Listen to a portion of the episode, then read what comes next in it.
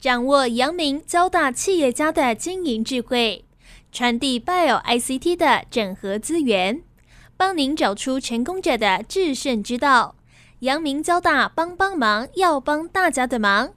欢迎收听由林宏文所主持的《阳明交大帮帮忙》。各位听众朋友，大家好，欢迎收听华语电台《阳明交大帮帮忙》节目，我是主持人林宏文。我想最近哦，我们台湾很多人都提到哦，这个缺水嘛，所以现在有很多的半导体业者哦，现在每天都有水车哦，要载水到厂区去哦。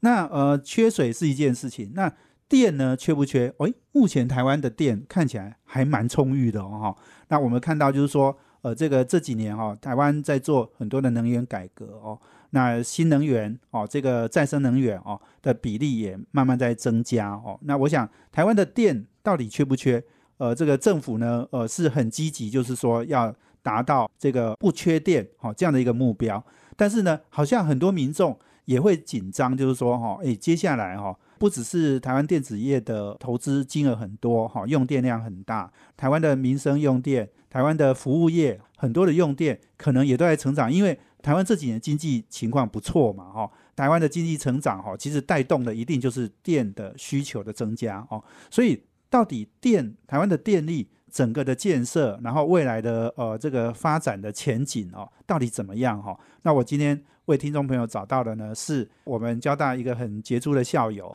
徐兆华啊、徐先生哦，他是现在的台电的副总经理。那他在台电呢已经工作三十一年，从他毕业到现在哦，那这个一个工作做到现在哈、哦，那但是呢，他在台电哦几乎是历练了所有你可以想象的各种的职位了哈、哦等一下呢，呃，我不只要请徐兆华徐副总哦来跟我们分享整个台湾电力的供应的情况、未来的展望，我也要请他谈谈他的 career 啊。因为他不止从工程领域里面啊出发哈、然后历练了台电所有的部门哦，那他还担任过发言人，然后对台湾的电业法哦，他其实也是贡献非常多哦，所以他在整个呃这个台湾电力的供应，我想应该是个字典啊，而且是活的字典啊， 所以我们今天很高兴，我们来邀请台电副总徐兆华跟听众朋友先打一个招呼。好的，呃，各位听众朋友，大家好，我是台湾电力公司徐兆华，非常是高兴来参加这个节目。是是是，欢迎学长。学长是交大土木七五级了哈。对，那这个诶，我们土木系哈，诶，真的有很多杰出校友。可是哦，我们交大比较是电子相关的哈。那土木哈，这个我最近啊、呃这个邀了我们黄真凯学长来哈，他是水方面的专家，那今天是电的专家哈。徐副总，是不是先跟我们简单介绍一下您在台电三十一年，你大概历任了哪些工作，好不好？好的呃，我是七十九年进台湾电力公司服务，那个时候我是做水力发电工程，在东市的山上是啊、呃那我大概做了两个水力发电工程，就是新天伦跟马鞍水力发电工程。是所以那时候我们在工地里面呢、啊，我们都说我们是好山好水好无聊，好，所以在那边其实，在那段时光对我来讲，我觉得非常宝贵。那我能够在一进到台电公司，就能够在第一线，在现场实务上面能够在有一些实务的经验。是那我七十九年进台电以后呢，后来因为我们做工程嘛，都大概工程结束以后就会到要移防。是那时候我的我们的工地要到花莲做是碧海的水力发电工程。是那时候我的小孩很小，一个一岁，一个三岁，在台中举目无亲。那我就跟我的老板讲说，那我是不是可以在台中地区服务？所以我就后来我大概民国八十六七年的时候，我就调到了那个台电跟中兴大学有建教合作，设了一个叫混凝土试验研究中心。是那我在那个研究中心里面服务，大概主要是做做一些那个混凝土啊、营建材料的检试验，还有一些研究的工作。是是那我也在那个地方，因为一边工作嘛，所以我也一边读书，就在那边拿到了一个博士学位。中兴大学对，在中兴大学里面土木系。对，那后来民国九十八年四月一号愚人节的时候，那我台北的那个老板呢就说你要不要来台北服务？是那我民国九十八年我就来到台北，到了营建处做了营建处的检验组的组长。是那时候要调来台北的时候，我太太就问我说：“那你要去台北多久啊、是我说：“可能十个月，可能十年吧，是因为我根本不清楚到底要待多久。”是结果呢，我一待已经超过十年了，我现在已经是第十一年了。是比当初我跟我太太讲的 时间还要再长，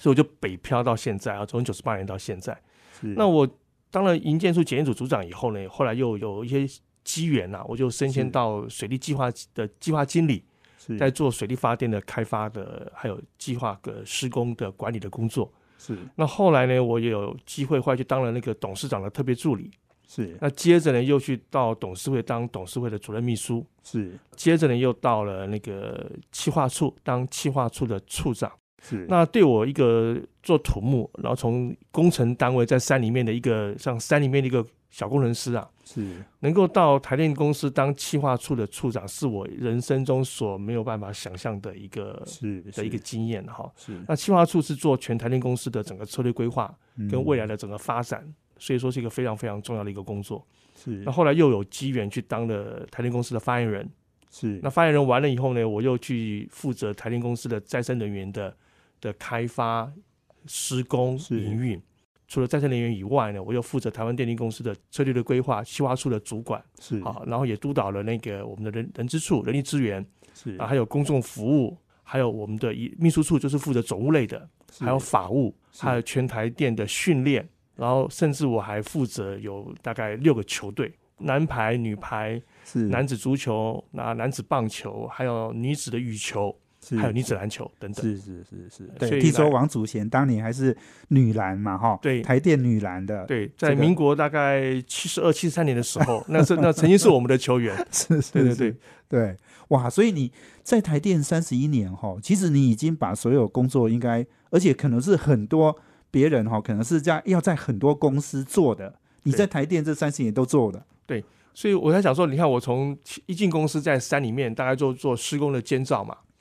然后后来到了混凝土试验研究中心，大概做一些营建材料的的检试验，而且还有一些研究的部门。是然后到了台北来做检验检验组，就负责施工品质检验，然后还有一些典章制度的制定。对，那当了计划经理，又要负责整个工程的开发、和计划的是管理。是后来去当了董事长特助、董事会秘书室，大概又负责全公司一些很多的一些董事会的一些运作。是然后当了企划处长，那就更不一样，有点像一般的那种智库顾问业了。是，那后来去负责再生能源，又有能源业的开发、施工对营运，对然后，啊现在又有负责很多，不管是公众服务啦，是或者是人力资源啦，或者甚至是球队的这些事情。所以对我来讲，那个斜杠，我不晓得已经多少，已经斜成什么样子了。我我觉得现在其实很多的行业哦，大概都要斜杠，而且要跨领域啦对哦。所以我想，我、这个这个部分哦，我等一下请我们徐副总哈、哦，在最后最后一段、哦、我们再来呃这个多聊一点哦。我还是先请教一下，你觉得政府哈、在推动这个呃，就说台湾不缺电这几个政策哈、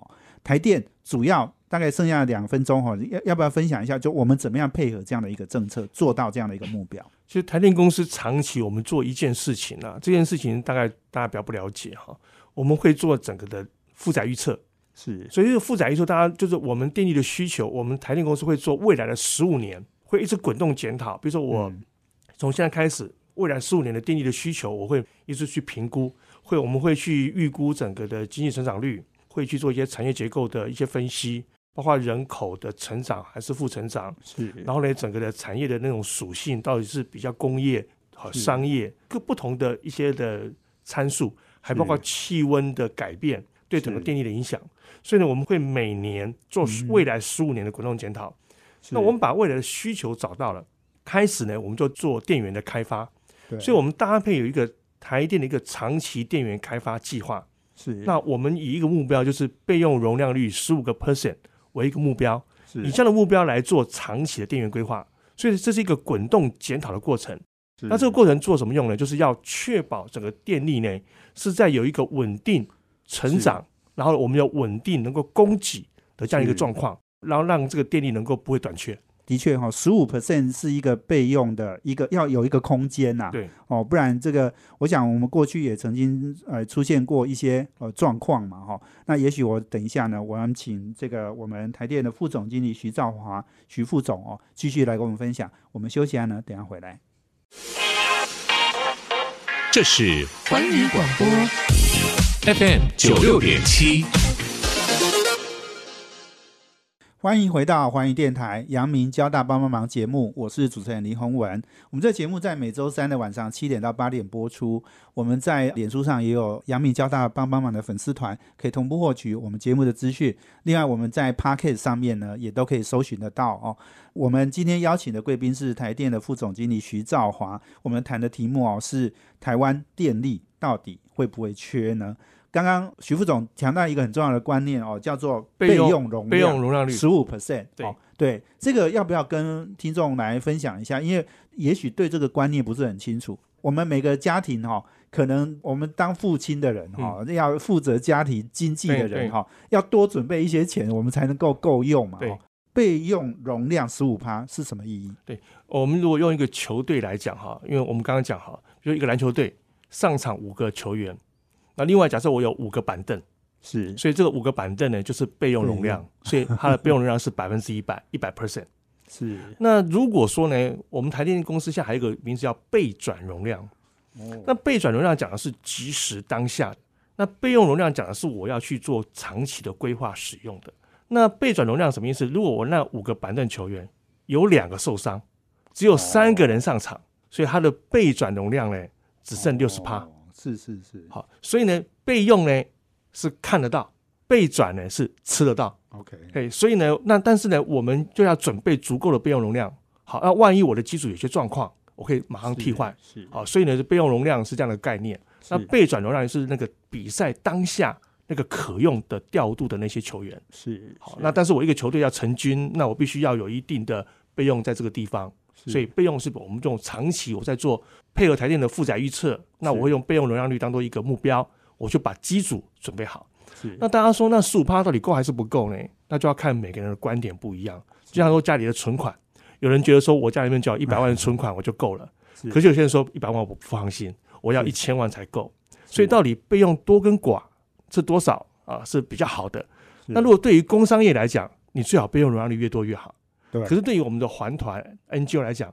备用容量率低比较好。为什么对？你越准备越多的机组，对于环境的影响是越大的。对可是你准备越多的机组，对于工商业的发展，它是越安心的。是，所以呢，是每个人是角度不一样。那目前来讲呢，我们配合政府的政策，我们以一个数个 percent 来当做一个目标，是目前来讲大家普遍能够是接受的一个范围。我觉得，其实，在讲到这件事情哈，每个人都有不同的意见，对然后那现在老实说，台湾是一个开放的社会，所以我们也必须要做很多很多的讨论。那我觉得有，我接下来我想要请教徐副总一个很重要的议题哈，就是说，呃，这个再生能源哈，是因为台湾这几年即使很积极，我们因为呃，现在目前政府的政策是核电哈，尽量减少嘛哈，那这个再生能源要增加，而且再生能源的比重呃，的确也这几年是开始明显的增加了哈。那我知道台电是有一个很重要的使命，就是要把所有这些电力呢都要很顺畅的运作哈、哦诶要做成这样的一个目标，其实也不容易耶。对于再生能源的发展哈，因为政府之前有定一个五三二的一个能源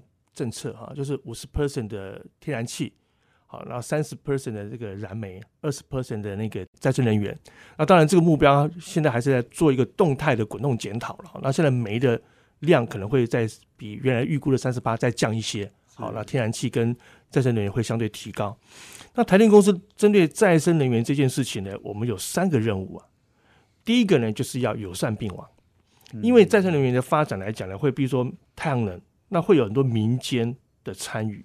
那台电公司呢，大概我们会比较做一些大型的、资本要高的再生能源的发展。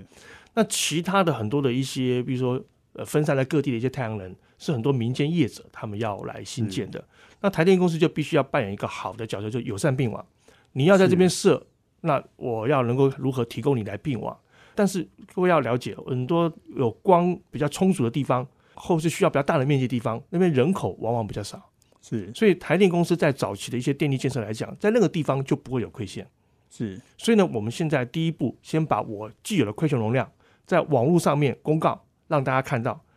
你先以线找地，就是哪边有线，你就找太阳光电来设置。是然后，但是呢，有些地方呢没有线，可是有好的那个光源，好能够发发开发再生能源。那么我们就在那边做一些的亏欠投资，就逐步的建立，所以就变成是大家相辅相成。所以呢，我们一定有一个很重要的角色，就是一个友善并网的工作。是那第二件事情，台电是一家电力企业，那我们也负责再生能源的开发，所以呢，我们也要做开发的工作。是所以呢，我们会以三个地方，比如说第一个，我们会比较是在那个大型地面型的，还有一些台电是自有的屋顶，好来做。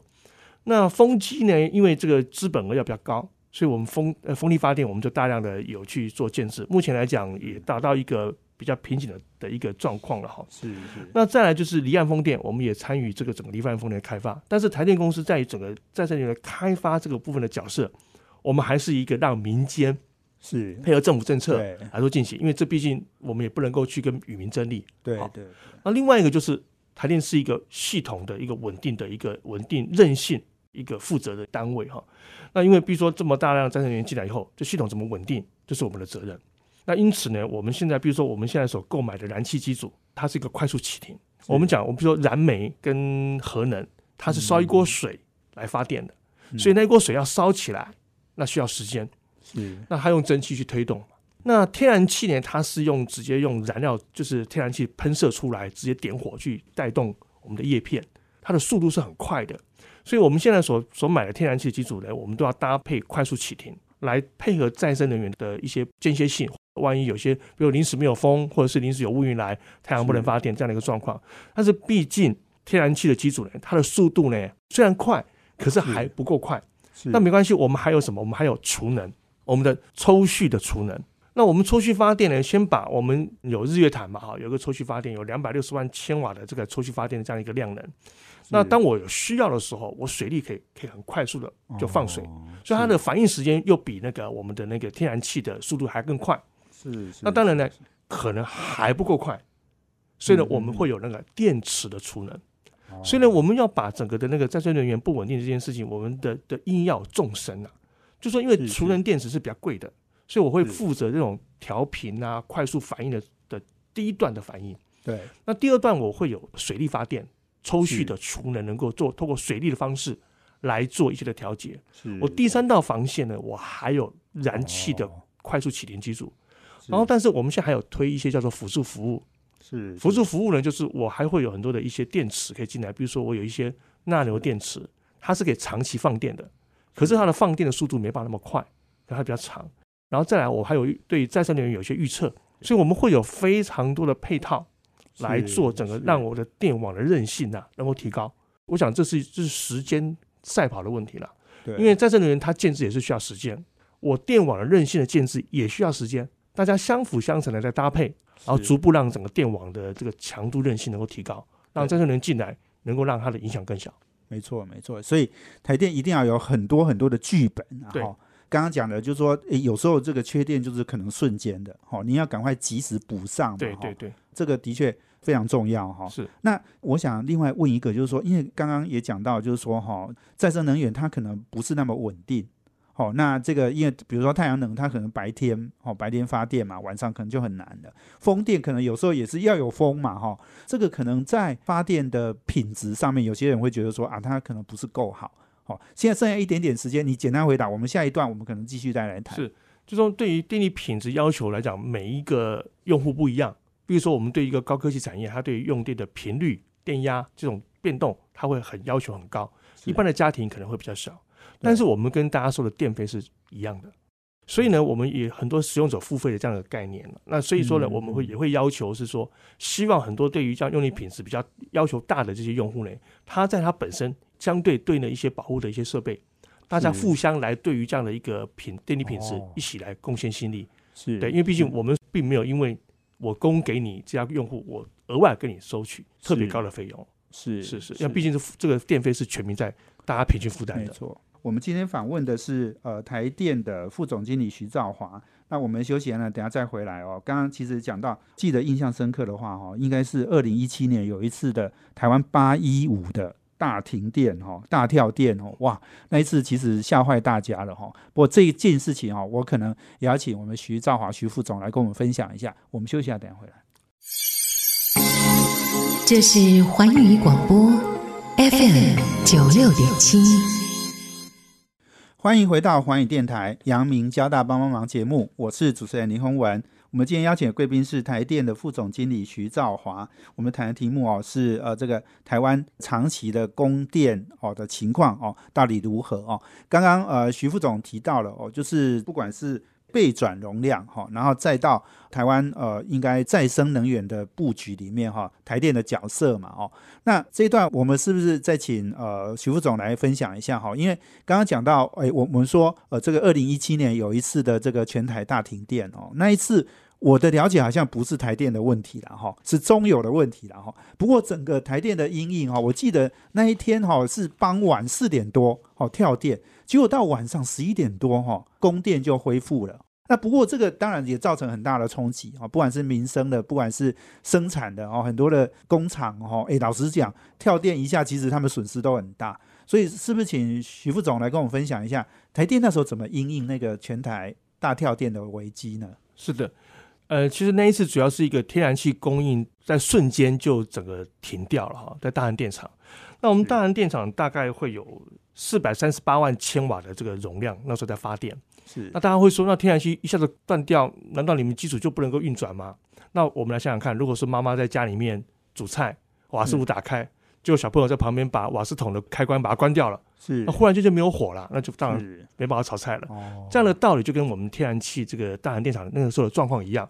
当我们的天然气的供应在瞬间中断了以后，对，那因此呢，我们整个机组就没有办法发电，所以那个时候的影响呢，大概是四百三十八万千瓦。是那是当那个时候的整个台电的发电呢，大概是三千六百四十五万，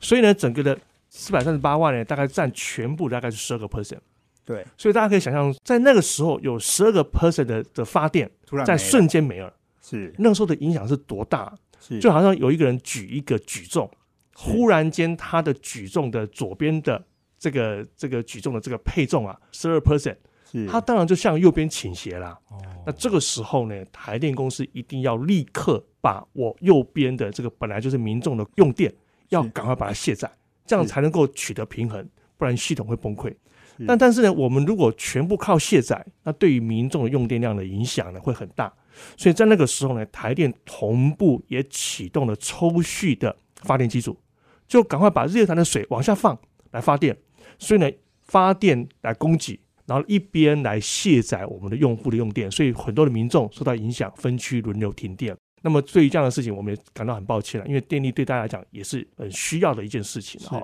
是那不过台电公司呢，在一个很短的时间内，四点五十一分下午是发生的是，我们大概在晚上的十一点，大家就全部复电了。是在这样的一个快速应变来讲，其实，在世界的电业来看，其实都是觉得是一个很 amazing 的一个事情，就是说，诶，台电怎么能够在这么短的时间内是就能够快速反应？是那当然，这个事情还是来自于以往的，比如说一些七二九大停电啊、九二一的一些那时候的一些天灾的影响啊，是所以台电公司在之前就汲取了非常多的教训，是就逐步的把我们的电网很多的一些硬体设备啊、一些建设投入，是然后再来，我们电力调度也非常多的经验，在很短的时间内就把系统整个救回来了。是所以呢，我们在十一点能够恢复供电。那当然，是不管如何啦，造成民众的不方便，我们还是要把它迁移。所以，静怡，你刚刚讲就说哈，那个即时之间哈，那个十二趴不见了哈，我们很快的那个剧本哈就要拿出来嘛。所以哈，我们那时候好像就是刚刚就你讲的日月潭，我们用日月潭的那个诶水的发电，就对很快就补上来了嘛，对不对？对，但是没办法补全部，因为毕竟是日月潭的水来补，因为我们那个整个大韩电厂那个时候大概是四百三十八万千瓦，是那我们日月潭来发电，大概在那个时候大概只有两百多万千瓦。是而是且来讲，那个日月潭的水也不能够全部把它给放完，对因为我们对毕竟日月潭还是要供给我们下游的民生灌溉对和供应用对水，对所以呢，发电只是来辅助啦。是哦，所以但毕竟还是要在很短的时间内来卸载。对，其实讲到这里，刚刚我们也提到嘛，哈，就是说常常讲说经济成长哈，如果快的话或增加多的话，用电一定会多，哦，这个是很正常的哈。这不管是民生、工业哈，经济成长一定推动用电的使用。所以是不是请徐副总来分享一下？刚刚讲到说未来十年、十几年我们的规划都已经有了嘛，哈，要不要分享？尤其是去年又是一个疫情哈，台湾的经济成长率是全世界哈、可能是数一数二的哦，所以这个用电的变化，我们在估计上有什么看法？是的，就是说像我们去年因为疫情的关系啊，我们本来在年初的时候预估整个一百零九年用电成长应该会趋缓，甚至我们也很担心说会不会有负成长的事情出现，结果没想到我们政府的防疫作为啊做得很好。所以呢整个的的疫情的影响的冲击呢比较小。嗯而且呢，我们很多的民众因为没有外出，所以在是家里面，所以反而我们的民生用电大幅的成长。是然后呢，但是呢，工业用电我们想说，那因为疫情的关系，可能会影响到生产，就没想到我们因为疫情控制的很好，所以我们反而还帮全世界做了非常非常多的事情，所以我们是工业也成长了。所以我们一百零九年的时候有统计啊，我们整个用电成长啊，比我们预期高很多。我们以往大概整个十年的的用电平均成长大概是一点四个 percent，是，那我们一百零九年呢，实际上是来到了二点九个 percent。哦，那其中呢，工业成长二点三，民生成长四点三，哦，那哇，是民都是民生成长更多，更多，因为大家都在家里，大家都在家里面，好、大家家里面用电，好、大家不是出门，所以家用的使用的量就增加。我们一般是来讲，工业用电跟民生用电的比例啊，大约是七比三。那台湾在一百零九年整个经济成长是三个 percent，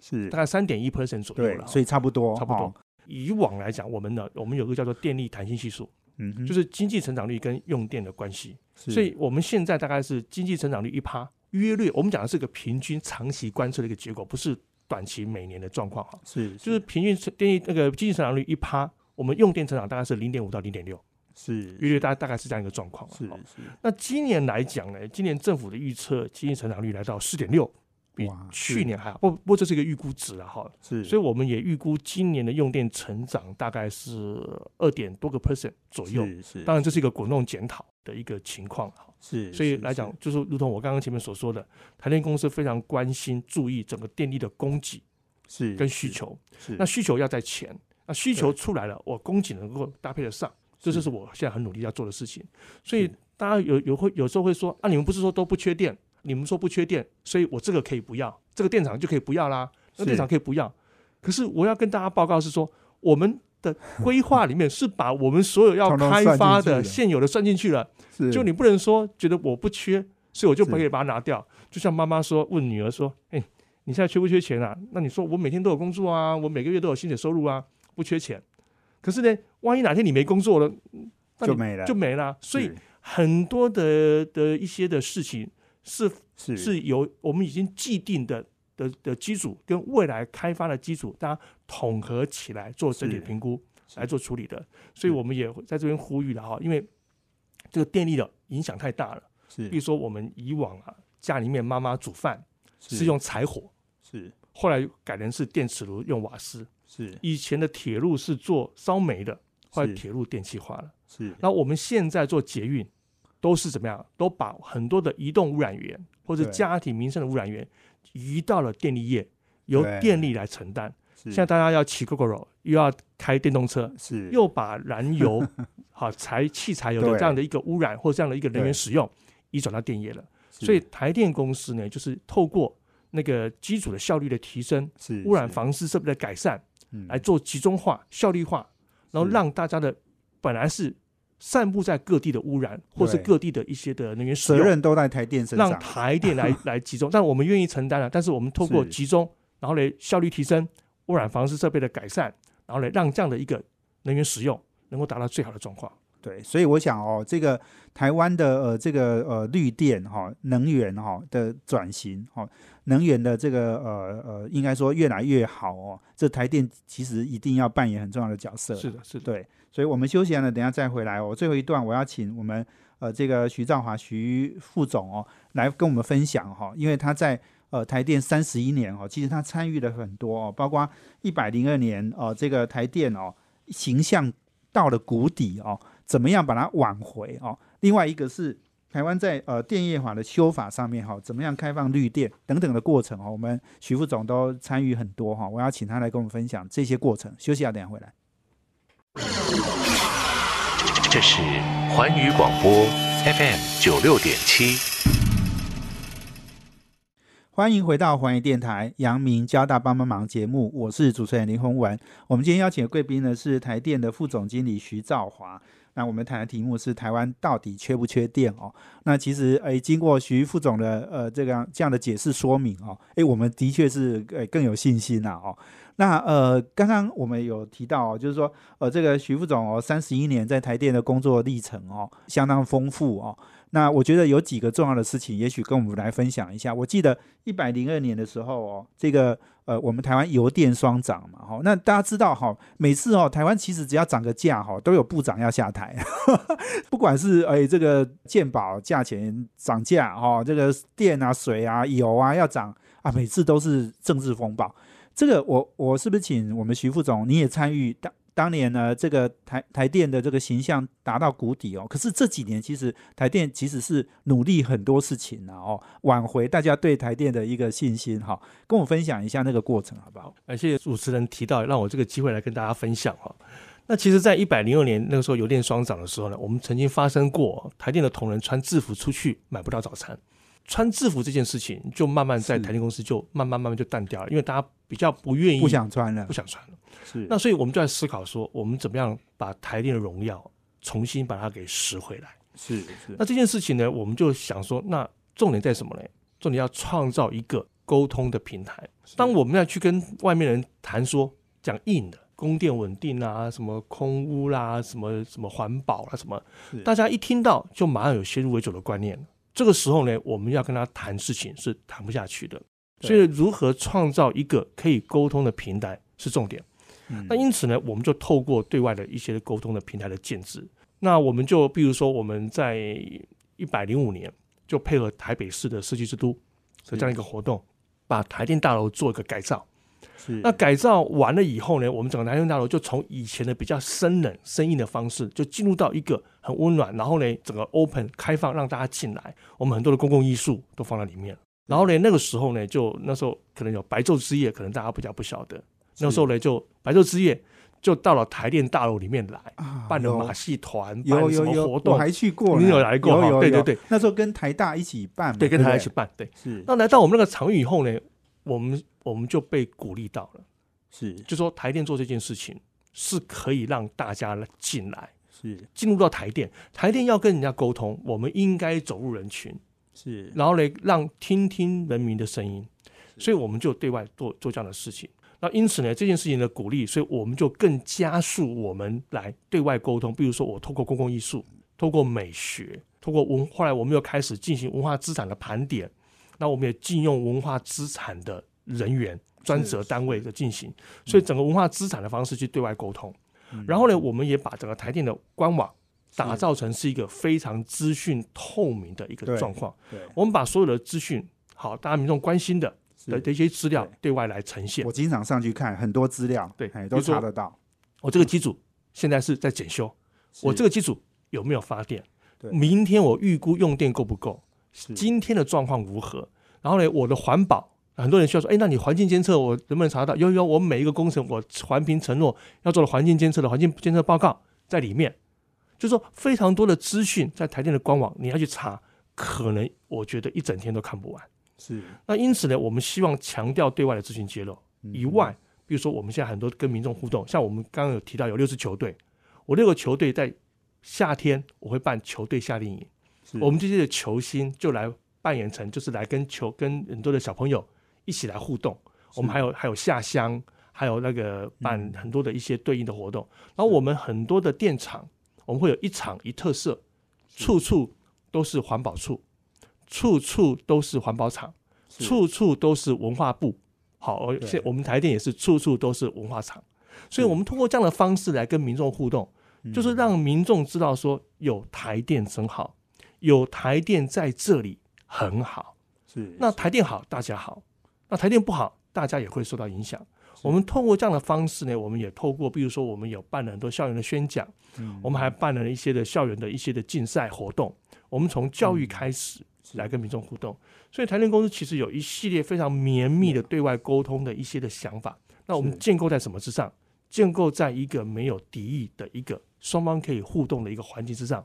那么大家来就数据、就成果、就是事实来做讨论，是那么这样民众的接受度就会提高了。哦没错，我觉得呃，台湾很多政府部门哦，诶，其实诶，这个台电应该算是一个很好的范例了哦。我前一段时间也写了一篇文章，是谈到台湾水的问题是。哦，那最近在缺水嘛，哦，我也谈到一个观点是说，哈、哦，诶，这个水费哦，水的价格哦，是不是永远要定的这么低哈、这我觉得这个是很多问题的根源呐、哦。不过我觉得回到台电这样的一个议题哈、因为我们也看到就是说电业法的修正哈、的修法哈、其实是对台湾的整个电的产业来讲是一个非常重要的关键哈、那绿电先行这件事情，其实我我觉得也是对台湾的整个电的改革哈、大家其实很清楚啊，苹果就是要求它所有的供应链哦，诶，我忘记是哪一年哦，就是它就是要达到就是绿电嘛。好、那这个大的买主哈、他要求这样做，那台湾一定要配合，因为台湾是整个全世界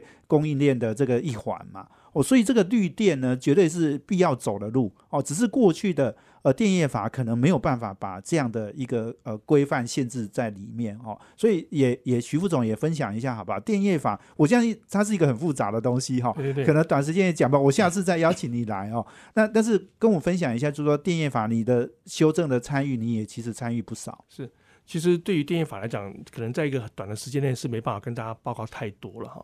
那不过当时在做电业法修法的过程里面，毕竟也遇到了很多的一些障碍跟困难啊了、是那台电公司那个时候是由我在主导来跟对外去论述沟通，好，对内也来跟来说服同仁。我那时候用一个利他不损己的这样的一个态度，这样的一个核心思想，来跟社会大众、跟台电公司的同仁来做互动啊。什么叫利他不损己呢？就是说，